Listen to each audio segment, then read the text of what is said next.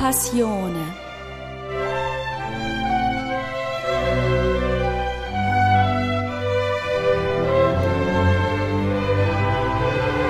Staffel 2, Folge 5. Worauf das systematisch Ungereimte, Mysteriöse der Echoerscheinung verweist, was Tugend und Wollust mit dem Heiland gemein haben und weshalb Michael Heuer Musikwissenschaft und Theologie in Bachs Musik gleichsam reflektiert antrifft.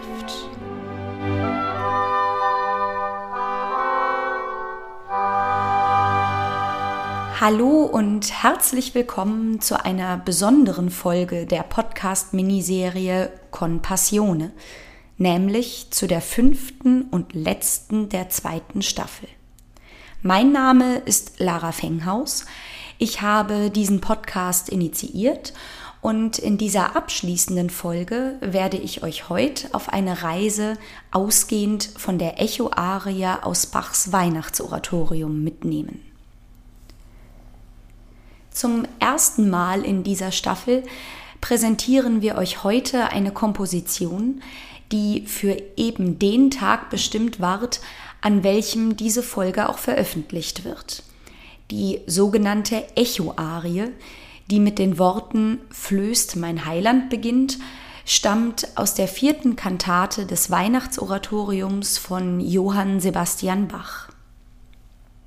In einer Nebenbemerkung in der zweiten Folge dieser Staffel hatte ich bereits erwähnt, dass die sechs Kantaten dieses berühmten Oratoriums für sechs verschiedene Tage im Weihnachtsfestkreis bestimmt wurden. Diese zweite Folge könnt ihr natürlich, ebenso wie alle anderen Folgen auch, weiterhin jederzeit nachhören. Zumeist werden in der modernen Aufführungspraxis lediglich die Kantaten 1 bis 3 des Oratoriums an einem Stück und vorzugsweise an einem der Adventssonntage aufgeführt. Als Sopranistin hofft man jedoch immer darauf, den zweiten Teil, also die Kantaten 4 bis 6 singen zu dürfen, da die Aufgaben im ersten Teil doch recht überschaubar sind. Insbesondere die vierte Kantate habe ich persönlich besonders gern. Denn die heute im Fokus stehende Echo-Arie wird umrahmt von zwei Bassrezitativen mit Begleitung des vollen Streichorchesters, in welche Verszeilen eines Chorals eingearbeitet sind, deren Vortrag ebenfalls der Sopranistin zukommt. Mit diesen drei Sätzen den beiden Rezitativen und der Arie in ihrer Mitten, entsteht eine in sich abgeschlossene Einheit innerhalb der Kantate. Und diese Geschlossenheit hat es mir selbst stets erleichtert, mich in das lyrische Ich der Stücke hineinzuversetzen. Im Musiktheater ist es wie im Schauspiel. Als Sänger ist einem stets eine feste Rolle zugewiesen, deren Charakter, deren innere Freuden und Leiden in Text und Musik aufzufinden sind und die es so dann darzustellen gilt. Schon im Lied ist dieses Verhältnis längst nicht so eindeutig gegeben. Die eigene Identifikation mit dem lyrischen Ich ist keine physische, und erfordert keine körperliche Darstellung, sondern beschränkt sich auf eine geistige Haltung, auf die Reproduktion von Gedanken und Gefühl. Im Oratorium erscheint es mir persönlich besonders schwer, eine Rolle zu finden, in die ich mich hineinversetzen könnte und sollte. Wer ist das lyrische Ich? Wer ist die sprechende Person? Natürlich gibt es auch im Oratorium Rollenzuschreibungen, beispielsweise im Elias von Mendelssohn, in der Schöpfung von Haydn oder auch in Teilen der Bachschen Passionen.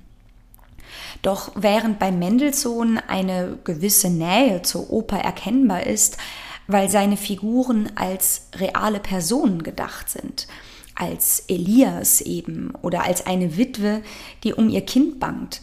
So sind bei Heiden die drei Solisten als drei Erzengel benannt. Wie charakterisiert man wohl einen Erzengel?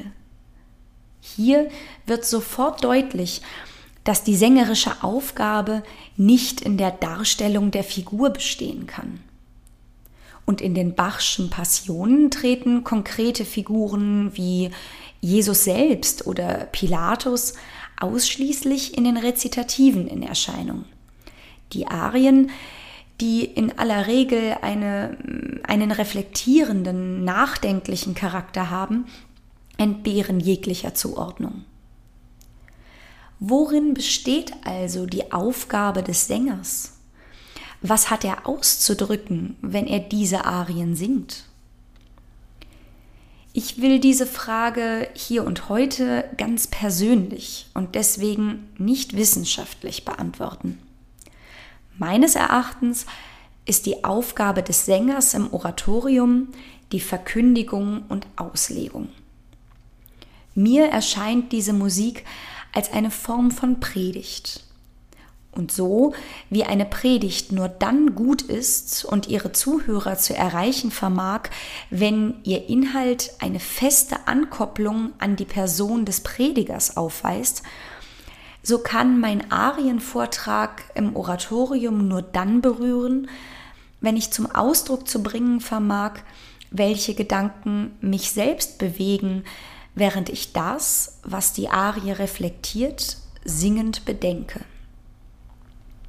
Doch bevor ihr nun hören könnt, wie dieser Vorgang klingt und ob er gelingt, möchte ich euch zunächst an den Gedanken Michael Heuers zu dieser Arie teilhaben lassen. Gott mit uns. Bemerkungen zur Echo-Arie aus Bachs Weihnachtsoratorium. Wie ist mein Gott Gestalt? Geh, schau dich selber an. Wer sich in Gott beschaut, schaut Gott wahrhaftig an. Die Sopranarie aus der vierten Kantate des Weihnachtsoratoriums von Johann Sebastian Bach ist unter Kirchenmusikern und Sängern als Echo-Arie bekannt. Zugrunde liegt dieser Benennung ein kompositorisches Spiel, bei welchem Bach die auf Nein und Ja lautenden Antworten, die das lyrische Subjekt sich selbst auf die beiden von ihm aufgeworfenen Fragen erteilt, jeweils von einer zweiten Gesangsstimme und der Oboe als Soloinstrument in verringerter Lautstärke wiederholen lässt, als Schalle, was die Sängerin gerade verkündete, ihr von außerhalb im Echo wieder entgegen. Tatsächlich überwiegt beim Hören des Stücks leicht der Eindruck dieses Effekts. Und die übermäßige Bekanntheit der Komposition sowie die seit Jahrzehnten vorherrschende Neigung von Wissenschaft und Publikum an barocker Kunst vor allem das Dekorative und in Bach vor allem den Barockmusiker wahrzunehmen, tut ein Übriges, um das systematisch Ungereimte ja mysteriöse dieser Echoerscheinung übersehen zu lassen. Die vierte Kantate des Weihnachtsoratoriums ist für den Neujahrstag bestimmt, für den die Perikopenordnung der lutherischen Kirche als Lesung nur einen einzigen Vers aus der Weihnachtsgeschichte vorsieht. Und da acht Tage um waren, da das Kind dass das Kind beschnitten würde, da ward sein Name genennet Jesus, welcher genennet war von dem Engel, ehe denn er im Mutterleibe empfangen ward. Lukas zweites Kapitel, Vers 21. Vom Namen Jesu ist im Text der Sopranarie allerdings die Rede. Nicht indes in jenem Zusammenhang, von der die auf den Eingangschor folgend vertonte Evangeliumslesung spricht. Zitat. Flößt, mein Heiland, Flößt dein Namen auch den allerkleinsten Samen jenes strengen Schreckens ein? Ein Bezugspunkt für die Deixis, mit der das Wort jenes auf ein Erschrecken verweist, ist in der gesamten Kantate nicht aufzufinden. Stattdessen heißt es im Eingangschor gerade, Gottes Sohn dämpfe der Feinde Wut und Toben. Und das lyrische Subjekt des der, Alt, der, des der Arie vorausgehenden Tropus-Rezitativs bekennt, mein Jesus heißet meine Lust, mein Jesus labet Herz und Brust. Von einem allgemeinen Erschrecken berichtet vielmehr die für den Sonntag nach Neujahr vorgesehene fünfte Kantate des Oratoriums, deren dem Matthäusevangelium entnommene Lektion von der Ankunft der Weisen aus dem Morgenlande in Jerusalem erzählt. Diese, so berichtet Matthäus, geben als Grund ihrer Reise an, den Stern des neugeborenen Königs der Juden gesehen und daher sich auf den Weg gemacht zu haben, um diesen anzubeten. Auf diese Schilderung lässt Matthäus den Satz folgen, Zitat, Da dies der König Herodes hörte, erschrak er und mit ihm das ganze Jerusalem. Hier also ist der literarische Ort, an dem die Arie ihren angestammten Platz hat. Denn erst an diesem Punkt wird der Name Jesus als der des künftigen Königs der Juden mit einem Schrecken in Verbindung gebracht. Bestätigung erfährt diese Beobachtung von musikgeschichtlicher Seite. Besitzt doch die vierte auf den Neujahrstag bezogene Kantate eine weltliche Vorläuferin, in der im Sommer desselben Entstehungsjahres zu Ehren des kurfürstlichen Thronfolgers aufgeführten sogenannten Herkuleskantate, worin dieselbe Komposition, einer Altstimme zugedacht und daher in A-Dur statt in C-Dur, auf einen Text erscheint, der expressis verbis an das Echo adressiert ist. Das mit einer E-Dur-Kadenz endende Rezitativ der Altistin das in der endgültigen Fassung der fünften Kantate des Weihnachtsoratoriums auf die Nachricht vom Schrecken des Herodes folgt, würde also präziser auf die neu textierte und auf dieses Erschrecken verweisende Echoarie hingeführt haben, hätte Bach sich nicht entschlossen, die im ganzen Oratorium durchgehaltene Folge von Evangeliumsvertonung, freigedichtetem Rezitativ und Arie zu durchbrechen und das in weltlicher Fassung präexistente Musikstück in eine andere Kantate zu verpflanzen, zu deren Thematik es keinen wirklichen Bezug hat. Was den Komponisten zu diesem Schritt veranlasste, lässt sich nicht mehr ermitteln. Aber die Gründe dürften kaum im künstlerischen und eher im Bereich musizierpraktischer oder gottesdienstlicher Erfordernisse zu suchen sein. Als aufschlussreich erweist sich indes ein Vergleich der Redevorgänge, die hier mit derselben Musik bekleidet und auf diese Weise in, mit einer Einmütigkeit behaucht werden, die ihnen bei genauerer Betrachtung nicht ohne weiteres zu eigen ist. Im Fall der Herkuleskantate befragt der im Kostüm des mythischen Heroen auftretende Kronprinz bedrängt von dem um seine Gunst konkurrierenden Allegorien der Tugend und der Wollust, das Echo, welcher der beiden Ratgeberinnen er den Gehör schenken solle, wobei er dem Befragten die Antwort wohlweislich schon selber vorgibt. Treues Echo dieser Orten, sollte ich bei den Schmeichelworten süßer Leitung irrig, irrig sein? Gib mir deine Antwort, Nein. Der Textdichter, übrigens derselbe Christian Friedrich Henrici, der nach aller Wahrscheinlichkeit auch das Libretto des Weihnachtsoratoriums verfasste, gibt also unmissverständlich zu erkennen, dass der Fragende sich der Heteronomie des Echos gegenüber dem Fragesteller bewusst und jenes nichts als ein akustischer Spiegel ist, der exakt dieselbe Meinung wiedergibt, die der Fragende an ihn heranträgt. Das Echo zu befragen heißt, sich selbst zu befragen. Und Widerspruch ist von ihm nur zu erwarten, wenn der Fragende ihn in sich selber trägt. Dem Bild des künftigen Fürsten die Weisheit einzubeschreiben, die ihn befähigt, die richtige Wahl zu treffen und daher der Auskunft des Echos sich anvertrauen zu dürfen, mag den monarchischen Vorstellungen des hohen Absolutismus und insbesondere dem Dünkel seiner sich als auserlesen begreifenden Repräsentanten entsprochen haben, so dass es als angemessen erscheinen konnte, Frage und Antwort in denselben gottbegnadeten Mund zu legen. Bachs Komposition, die dem Echo eine doppelte Stimme verleiht und die fürstliche Antwort bald im Wortlaut, bald in untextierter Tonfolge und beides in verwirrendem Tausch zurückwirft, ist in diesem Zusammenhang tatsächlich vor allem Spiel, wenngleich diesem Spiel, in dem es nicht nur die Antworten, sondern auch Teile der Frage ins Echo setzt, zugleich ein aufklärerischer Wink innewohnt.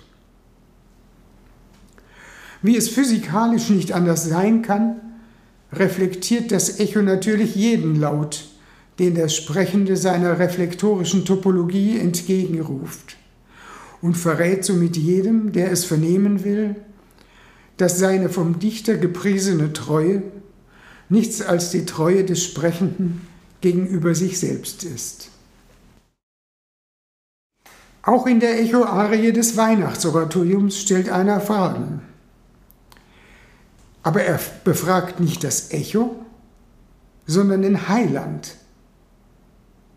Und während der junge Prinz, indem er dem Echo Weisung erteilt, was dieses zu antworten hat, sich unumwunden dazu bekennt, die Antwort aus sich selbst zu schöpfen, behauptet der Frager des Weihnachtsoratoriums, einem anderen, nämlich dem Heiland, komme die Autorschaft für das Nein und Ja zu, das dann im Echo widerhallt. Flößt, mein Heiland, flößt dein Namen auch den allerkleinsten Samen jenes strengen Schreckens ein? Nein, du sagst ja selber Nein. Sollte ich nun das Sterben scheuen? Nein, dein süßes Wort ist da. Oder sollte ich mich erfreuen? Ja, du Heiland sprichst selbst Ja.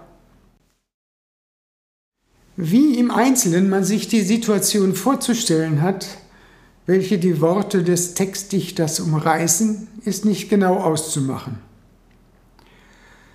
Denn auf der einen Seite redet das lyrische Subjekt ein anderes in der zweiten Person an und erweckt damit den Eindruck, es befinde sich aktuell mit diesem im Gespräch. Auf der anderen Seite kommt die Antwort auf seine Fragen nicht aus dem Munde des Angesprochenen, vielmehr wird sie vom lyrischen Subjekt lediglich referiert.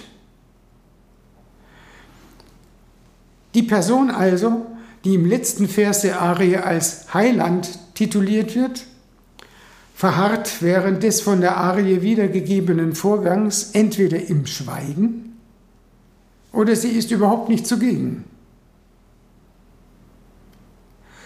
Damit aber wird die Auskunft, dass der Heiland die vorgetragene Frage verneine bzw. bejahe, zum Bericht, der um seiner Wahrheit willen voraussetzt, dass der Berichtende, etwa bei einer früheren Begebenheit, während der er Zeuge einer solchen Äußerung wurde, die mitgeteilte Aussage tatsächlich vernommen habe. Angesichts der Tatsache, dass es sich bei diesem Heiland um einen acht Tage alten Säugling handelt, kann diese Voraussetzung kaum als gegeben erachtet werden. Entscheidend hinsichtlich der Frage der Funktion, die dem Echo in der jeweiligen Konstellation zukommt, ist aber die Erkenntnis, dass der Widerhall, anders als im Falle des Kronprinzen, nicht die Worte dessen zurückwirft, dem sie ursprünglich entstammen. Denn dem Stummen verweigert das Echo den Gefallen seines Diensts. Der einzig Sprechende innerhalb der Arie aber ist das lyrische Subjekt. Und dieses offenbart sich nicht selbst als Autor des Ja und Nein, welches es ausspricht, sondern schreibt die Verantwortung dafür einem anderen zu, dessen Aussagen es lediglich übermittelt. Während die Redesituation in der Herkuleskantate also in sich schlüssig erscheint, ist sie in der Arie des Weihnachtsoratoriums, soweit es die blanke Dichtung anlangt, einigermaßen unschlüssig. Hier allerdings kommt die Musik ins Spiel. Denn diese ist, wie bereits erwähnt, in Substanz und Anlage dieselbe, die Bach zur Vertonung der Echoarie der Herkuleskantate verwendete. Musikalisch also gibt es das Echo. Und weil ein Echoeffekt nur auftreten kann, wenn eine entsprechende Schallquelle vorhanden ist, durchbricht die Musik die Maskerade, kraft deren die Dichtung Frage und Antwort unterschiedlichen Personen zuweist. Indem das Echo das Nein und das Ja zurückwirft, denunziert es beide als Äußerungen dessen, der da redet. Und da solches, wie bereits in der Herkuleskantate beobachtet, zugleich auch mit den melodischen Schlusswendungen der Fragen geschieht, macht es vollends offenkundig, dass, ich, dass es sich bei dem Fragenden und dem Antwortenden um ein und dieselbe Person handelt. Wie der Prinz, so diktiert folglich auch das lyrische Subjekt der Arie aus der Neujahrskantate dem Echo wie die Antwort auf die von ihm aufgeworfenen Fragen zu lauten hat. Mit dem alleinigen Unterschied, dass dieses behauptet, nicht selbst deren Urheber zu sein. An diesen Sachverhalt knüpfen sich nun zwei recht unterschiedliche Reflexionen, von denen die eine in das Gebiet der Musikwissenschaft, die andere aber in jenes der Theologie fällt. Obwohl Bach nicht selten dieselbe Komposition auf unterschiedliche Verbaltexte appliziert hat, weit seltener allerdings und skrupulöser als sein Zeitgenosse Händel, zeugt sein kompositorisches Vorgehen durchweg von einem feinsinnigen, ja oftmals kritisch erschließenden Verhältnis der von ihm geschaffenen Musik zur Aussage seiner dichterischen Vorlage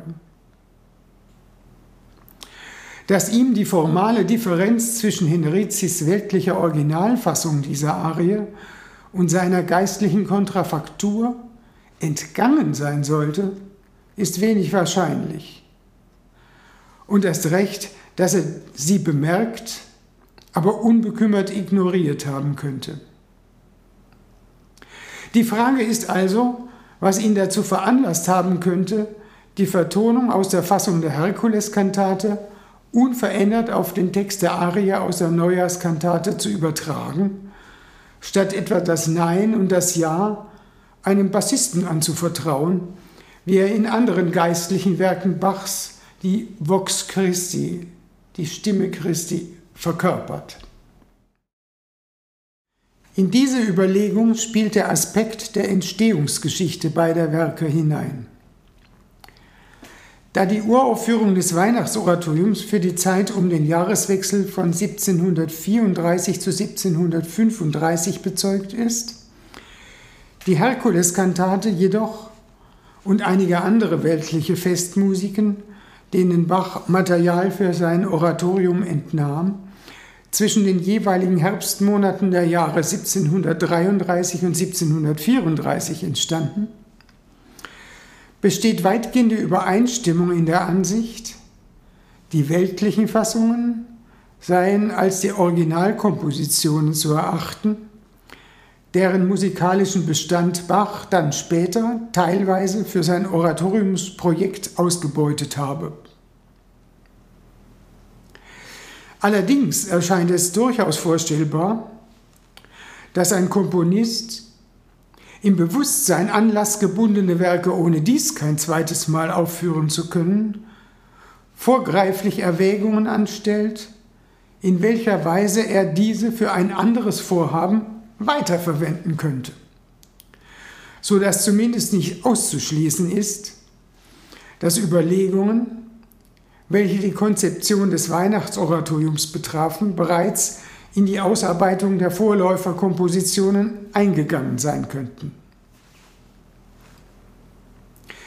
Träfe diese Mutmaßung zu, so müsste davon ausgegangen werden, Bach habe die differenten Redesituationen vorsätzlich zur Übereinstimmung gebracht, um damit das lyrische Subjekt seiner Neujahrskantate zu desavouieren. Der etablierten Bach-Forschung sind derlei Spekulationen ein Gräuel. Wer sich indes den Protagonisten des Kopfsatzes der Kantate Bachwerke Verzeichnis 156 vor Augen führt, der im Bewusstsein mit einem Fuß im Grabe zu stehen, in demonstrativer Gelassenheit von sich behauptet, er habe schon sein Haus bestellt. Musikalisch aber die gesamte Arie hindurch ohne Unterlass von Synkopen umgetrieben wird und buchstäblich erst im letzten Takt Ruhe und Einklang mit sich findet, wird solches durchaus für naheliegend erachten. Gleichgültig indes, ob der Sachverhalt sich einem Vorsatz oder einem Versehen verdankt, er hat für die Aussage des Stücks Konsequenzen von theologischer Tragweite. Wenn der Fragende und jener, der die Antworten erteilt, dieselbe Person sind, so handelt es sich bei dem Wortwechsel um ein Selbstgespräch. Und die Stimme des Heilands ist nichts als der Zuspruch, den das Subjekt aus seinem eigenen Glauben schöpft. Dies scheint die Transzendenz der Religion zu berühren. Denn muss nicht, wer Selbstgespräche mit dem Menschgewordenen führt, notwendig Gott sein? Entführt also die Echoarie im Vorübergehen Gott in die Immanenz des Diesseits? Oder reduziert sie, aus umgekehrter Richtung betrachtet, Gott auf eine Projektion des menschlichen Geistes. Eine sorgfältige Durchdringung dieser Problemstellung erweist den Sachverhalt als weitaus weniger revolutionär, als es auf den ersten Blick erscheint, und integriert ihn so überstandslos in die zentrale Tradition christlichen Denkens, dass er auch mit der künstlerisch-geistigen Schau eines gewiss im christlichen Glauben fest verankerten, wenngleich nicht naiven Menschen wie Bach in Einklang gebracht werden kann.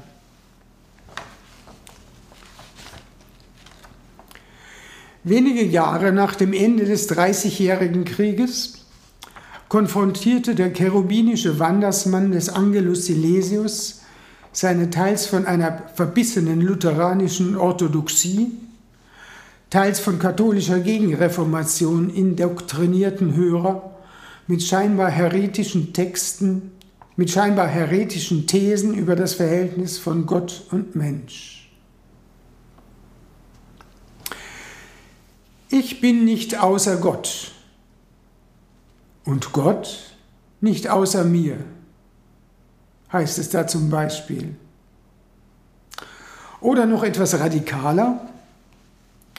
Ich weiß, dass ohne mich Gott nicht ein Nu kann leben. Werd ich zu nicht, er muss von Not den Geist aufgeben. Diese These, die Silesius in zahlreichen Variationen bearbeitet, und die gerade in den ersten beiden Büchern des cherubinischen Wandersmanns eines der zentralen Themen darstellt, ist schockierend nur für den, dem der Ausgangspunkt der christlich-jüdischen Religion aus dem Blick geraten ist. Konzessionslos verweist auf diesen der Beginn des Johannesevangeliums, das mit dem Diktum anhebt, im Anfang war das Wort. Um erläuternd fortzufahren, und das Wort war bei Gott und Gott war das Wort. Das Christentum also hat Gott nicht außerhalb des Wortes. Ja, es hat seinen Gott überhaupt nur als Wort. Das Wort aber ist immer schon Menschenwort. Anders als der Islam, dem seine heilige Schrift als eine unmittelbare Äußerung Gottes gilt, die Mohammed lediglich niederschrieb, hat sich das Christentum seit je zur menschlichen Urheberschaft seiner heiligen Texte verstanden und sich dazu bekannt, das Wort Gottes aus dem Mund von Propheten, Evangelisten und dem in der geistesgeschichtlichen Tradition des antiken Griechenlands geschulten Apostels Paulus empfangen zu haben. Der christliche Gott offenbart sich nicht. Aber gerade das macht seine Transzendenz aus. Denn sobald der schlechterdings Jenseitige ins Diesseits tritt, hört er notwendig auf, transzendent zu sein. Da, wo der christliche Gott Mensch wird, wird er ganz und gar Mensch. Kein göttlicher, der auf der Erde wandelt. Gottes Sohn ist eben jeder Mensch nicht allein das Kind, das im Stall von Bethlehem zur Welt kam. Genau deshalb besteht kein Widerspruch zwischen dem Postulat eines transzendenten Gottes und dem Menschen, der seine Glaubensgewissheit aus sich selber schöpft. Damit Gott im Jenseits verharre, muss jedes Gespräch, das der Mensch mit ihm aufzunehmen sich unterfängt, die Form eines Selbstgespräches an sich nehmen. In dem Wort, das er aus sich entnimmt, empfängt er Gott. Und da es sein eigenes Wort ist, ist ihm sein Gott nicht gewisser als alle andere Erkenntnis, die er aus sich schöpft. Bach könnte also durchaus theologische Gründe gehabt haben, das lyrische Subjekt seiner Echoarie durch die unveränderte Übernahme der Herkules-Komposition mit der Einsicht zu begaben, dass die Antwort auf seine Glaubensfragen ihm niemand anderes erteilen kann als es selbst. Tönte Gott aus dem Echo, er wäre ein bloßes Orakel. Nun aber spiegelt das Echo ihm nur das Wechselspiel seiner eigenen Fragen und Antworten und stellt dem Hörer der Neujahrskantate damit einen Menschen vor Augen, der noch in seinem Verhältnis zu Gott, das heißt als Glaubender, sich selbst gegenübergestellt ist. Der Hörer der Neujahrskantate, der sollt nun ihr sein. Wenngleich wir euch nicht die gesamte Kantate, sondern eben nur die besprochene Arie Flößt mein Heiland aus der vierten Kantate des Weihnachtsoratoriums von Johann Sebastian Bach darbieten. Bei der heutigen Aufnahme handelt es sich um einen Live-Mitschnitt aus dem Jahr 2008 ich habe diese Wahl getroffen, um euch unter anderem den Nachvollzug des Echos zu ermöglichen. In einer Klavierfassung aus dem heimischen Wohnzimmer wäre dies wohl kaum gelungen. Die Sopranpartie versieht Lara Fenghaus, die künstlerische Leitung liegt bei Michael Heuer.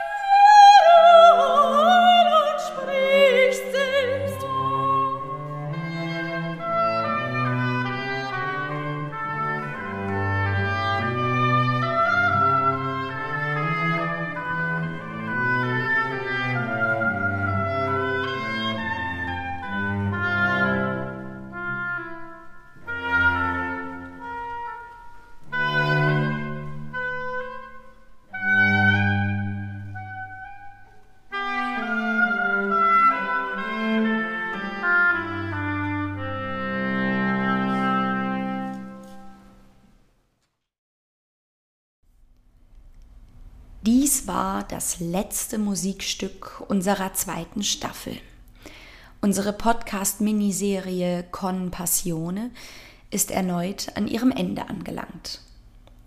Ich möchte mich an dieser Stelle bei allen Mitwirkenden ganz herzlich für ihr Engagement und ihre Gedanken, die sie mit uns allen teilten, bedanken. Hervorheben möchte ich noch zwei Personen, die mich hinter den Kulissen tatkräftig unterstützten. Mein inniger Dank gilt Ulrike Lechtermann für ihre wunderbaren Grafiken und Sascha Etesasi für den guten Ton. Vor allem aber möchte ich mich bei euch, bei unseren Zuhörern bedanken. Ich hoffe, dass euch dieser Spaziergang durch die Advents- und Weihnachtszeit ebenso viel Freude bereitet hat wie uns und dass ihr einige inspirierende Gedanken mitnehmen und weiterspinnen konntet. Wenn dem so ist, wenn euch dieser Podcast gefallen hat, so bitte ich euch, ihn auch jetzt noch weiter zu empfehlen. Alle Folgen sind weiterhin online abrufbar und nachdenken kann man ohne weiteres ja zu jeder Zeit. Über die Folgen hinausgehende Fragen, Anregungen und natürlich auch Kritik zu dem, was wir hier gemacht haben, nehmen wir herzlich gern auch weiterhin entgegen. Unter www.lara-fenghaus.de con-passione findet ihr ein Gästebuch, eine Mailadresse und einen Spendenbutton. Auf diesen möchte ich heute noch einmal besonders hinweisen. Denn ein bisschen Geld hat uns dieses Projekt leider schon gekostet. Und wenn es euch wohlgefällt, uns dabei zu unterstützen, diese Kosten zu decken, sind wir dafür sehr, sehr dankbar. Also, bleibt gesund, habt ein gutes neues Jahr, passt auf euch auf und habt eine gute nachdenkliche Zeit. Eure Lara.